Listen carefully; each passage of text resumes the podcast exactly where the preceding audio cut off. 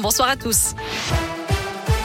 Et elle a eu une jour de grève et de manifestation aujourd'hui. 1100 personnes étaient dans les rues de Clermont ce matin, 200 à Vichy. C'était l'appel de plusieurs syndicats pour dénoncer la hausse du coût de la vie, des prix de l'énergie, aussi défendre les emplois et surtout réclamer des hausses de salaire pour tous.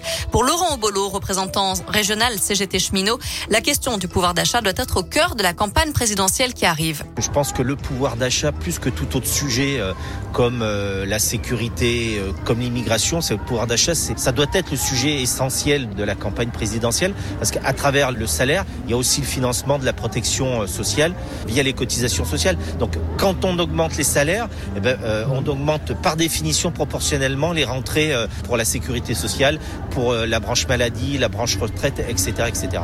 Les syndicats de l'éducation étaient également mobilisés. Ils réclament des effectifs supplémentaires pour faire face aux absences liées à la crise sanitaire. Dans l'actu aussi en Auvergne, 100 000 euros d'amende requis contre Carrefour, 6 mois de prison avec sursis et 5 000 euros d'amende contre un cadre de l'entreprise. Il comparaissait hier à Clermont pour homicide involontaire et harcèlement moral après le suicide d'une salariée du magasin de Thiers en avril 2017. Dans une lettre posthume, elle mettait en cause les agissements du manager et ses conditions de travail. Le délibéré du tribunal correctionnel est attendu le 7 février. Un chiffre à retenir, 33%, c'est la hausse des violences sexuelles en 2021 d'après les chiffres publiés par le ministère de l'Intérieur. L'augmentation est due notamment à la déclaration de faits plus anciens, plus 14% pour les violences intrafamiliales, plus 9% pour les autres coups et blessures volontaires.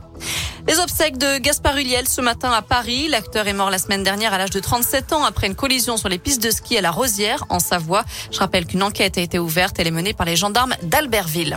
Enfin, c'est à partir d'aujourd'hui que les candidats à l'élection présidentielle peuvent officiellement recevoir les parrainages nécessaires à leur candidature.